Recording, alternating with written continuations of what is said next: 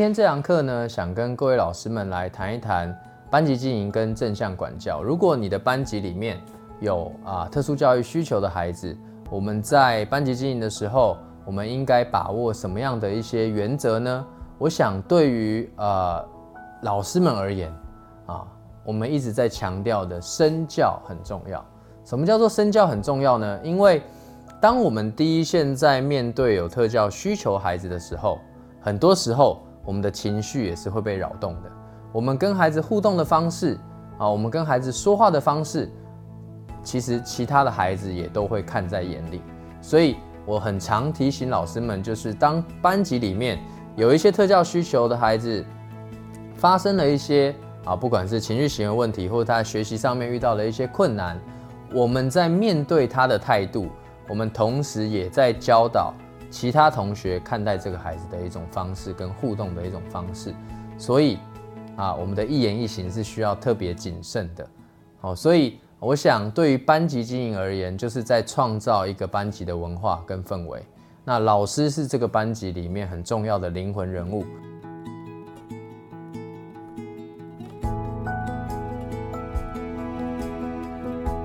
如果我们希望这个呃特教需求的孩子，在这个班级里面，可以有比较好的适应。我觉得我们老师的自己的跟孩子互动的方式，就要特别特别的注意啊。对于特教需求的孩子而言，曾经有啊校长问过我一个问题，他说有没有办法百分之百的保证这个孩子绝对不会再犯同样的错误？哦，所谓百分之百。不犯同样错误的概念叫做零容忍。哦，那在我自己的辅导经验当中呢，哦，我们不会这样子来思考孩子的一个行为表现或改变，因为就像我们一直在谈的，改变需要时间，我们要给孩子学习的机会跟练习的机会。我觉得很重要的一个关键就是我们要创造一个允许孩子犯错的环境。什么叫做允许孩子犯错的环境呢？对我而言，错误本身也是重要的学习的机会。如果今天孩子犯错了，我们能够共同很真心的去检视这个错误的过程，而非犯错之后立即得到的是责备跟处罚。我觉得我们就有机会让孩子能够透过这样的经验学习，透过老师的引导，让孩子正视自己的错误的经验。为什么我觉得允许孩子犯错是非常重要的呢？就像我前面讲的，身教很重要。当今天一个特教需求的孩子在班级里面犯错了。有些我曾经遇过啊，有些老师觉得杀鸡儆猴。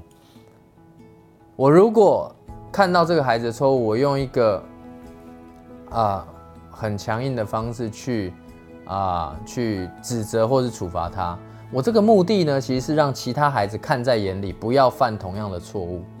我我觉得这样的方式是非常不健康的。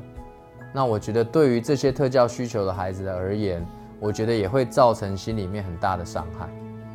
那允许犯错的概念是，让孩子能够在这些错误经验当中去修正自己的行为，而不是纵容孩子犯错。好，允许犯错跟纵容孩子犯错是不一样的概念。当孩子的错误行为发生之后，我觉得老师很重要的工作是，我们怎么引导这个孩子去重新检视、复盘这个经验。为什么我会有这个行为？为什么我选择这样做？为什么我会用这样的方式跟同学互动？那我这样子做之后，又带来什么样的后果？产生什么样的影响？我需要承担什么样的责任？我们完整的带孩子去经历、走过这个过程，就是像所谓下棋复盘的一个动作。包含这个过程当中，我们可以去引导孩子去觉察自己的感受，觉察自己的想法。这样的目的是帮助孩子能够形塑一个新的能力，当他未来在面对到这个情境的时候，有机会产生新的解决策略跟方法。我想很多人的成长经验里面都很害怕犯错，因为犯错就会被处罚，犯错就会被扣分。但是这个处罚跟扣分根本不是错误经验的重点啊！错误经验带给我们的应该是我有更好的方法去面对未来相似的情境。那这个部分，我觉得很多时候在我们的教学现场是被忽略的。我想，第一个不外乎我们要求效率，我们可能用很短、很快速的方式处罚孩子，或者是责备孩子，然后带过这一段，然后继续进行我们的课程。那我觉得很可惜的是，孩子就缺乏、缺少了他面对错误经验、从错误经验当中修正的一个能力。我想，面对孩子的错误行为。陪伴孩子，让他意识到行为背后产生的后果是很重要的。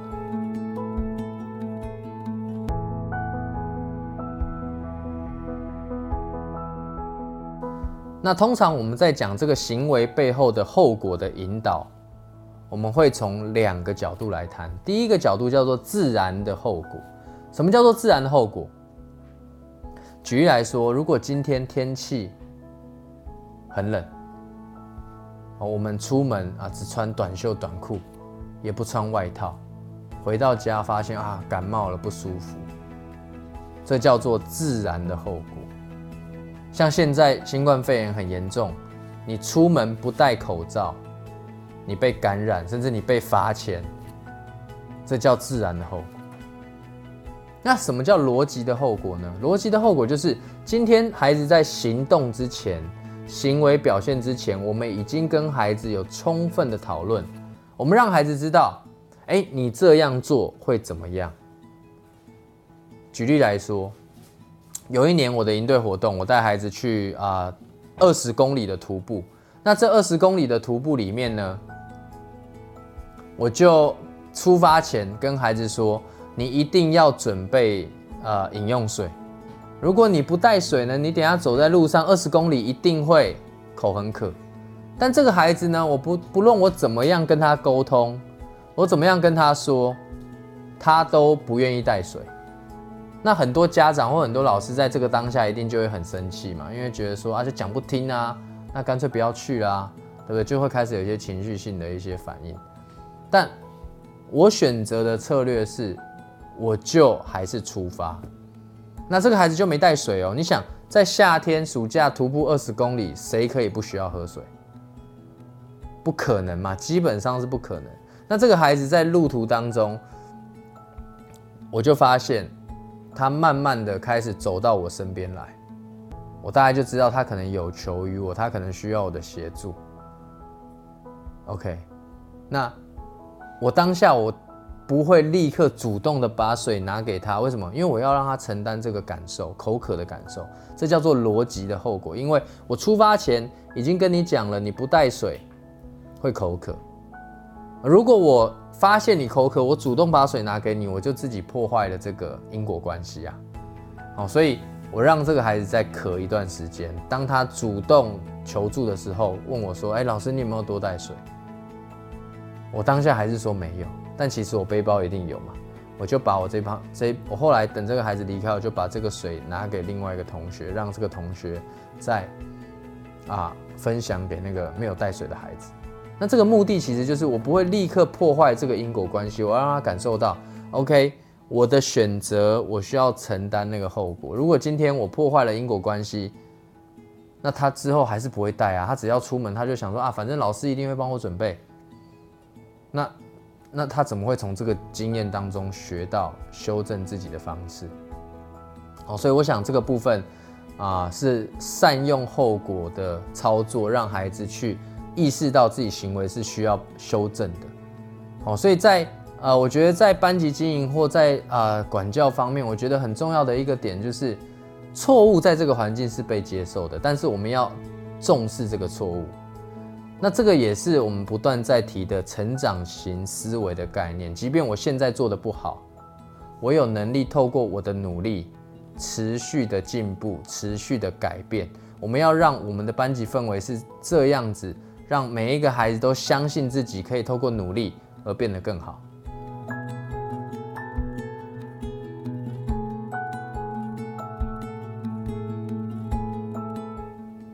那对于呃特教需求孩子而言，我觉得很多时候在班级里面也很容易成为老师班级经营上面的一个，你说是挑战吧？我觉得应该是蛮大的挑战的。因为啊，很常会遇到的一个情况就是，老师一个政策发布下去，一个规则发布下去，哎，特教需求的孩子他好像没有办法做到。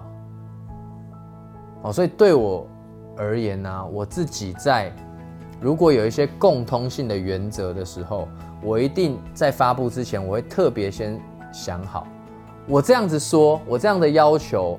会不会拿石头砸自己的脚？为什么？因为这个孩子很明显，他真的是没办法达到啊。那你等于是颁布了一个规则，去不断的困扰你自己，你就要不断去处理这方面的问题。所以我会建议老师们，如果今天你在班级经营上，你有任何一个规则要公公布，我们要去考虑这个孩子的特教孩子的一个状态，他是能力范围内，还是他可能需要有一些弹性？那这个弹性怎么被赋予给所有的孩子都具备这个弹性？不然孩子就会有一个声音：老师你都偏心，老师你都不公平，为什么他这样你都不处理？哦，那你反而会制造你自己在班级经营上面很大的一个困扰。那再来啊，我这个也是实际的案例跟各位老师们分享。我们在教学现场当中，班级里面都会有所谓的班级的干部。或者是老师会分配不同科目，有一些小老师来协助整个课务的进行。那对于啊有些特教需求的孩子，在跟啊这些不管是班长啊、风纪股长啊啊，甚至呃数学小老师啊，在跟这些同学互动上面，有可能产生一些困难。哦，那这些困难呢？包含本身可能是跟特教孩子本身核心特质有关的，他在人际互动沟通上面的困难，也可能是跟他能力表现有落差而产生的一些困难。好，那我想这边特别提醒老师们，如果班级里面有一些干部，他是被赋予一些权利去指导或者是去呃维护这个班级的运作，我觉得要让这群。同学，他有承担这些责任的同学，要有能力去啊，跟所谓特教需求的孩子互动。例如说，有一个孩子，他他当风纪股长，那班上有一些呃有特教的孩子，可能很冲动啊，或者说他他会发出声音。那对风纪股长而言，他这个行为叫做扰乱班级秩序嘛，那他就不断的去不断的去。要那个孩子能够控制，甚至例如说他负责哈，可能要登记，哇，那一整个黑板，我想都登记不完了。如果以他的标准，以孩子的标准，他会觉得，哎，你这样就是干扰，你这样就是扰乱，你这样就是不守规则，那可能整个黑板很大幅的版面都是那个特教学生的名字或号码。好，所以我觉得，如果今天我们有授权孩子在班级里面进行一些班务的，呃呃任务的时候。我们要跟孩子建立一个默契，啊，如果今天你遇到你没有办法决定或判断处理的部分，请你主动跟老师沟通，这个部分可以老师来协助你，啊，不然你很有可能会制造同学之间啊不必要的矛盾跟紧张的关系。我觉得在班级经营里面，啊，这些被赋予责任的同学，他对于我们的特教需求的孩子，他也需要被。教育你怎么样去教会他，在执行公务的状况下，又可以兼顾特教孩子的需求？我觉得这个是啊，对于这群孩子来说，我觉得也是很重要的一个学习。好，所以回到班级经营，我想对于各位老师而言，我们可以一起努力创造一个允许孩子犯错的环境，让孩子在错误当中去学习，同时能够照顾到班上每一个孩子的感受，而不会觉得因为有特教需求的孩子在，而他的权益就被忽略。我是特教老师曲志矿，让我们一起启发孩子的潜能，不放弃每一个有特殊需求的孩子。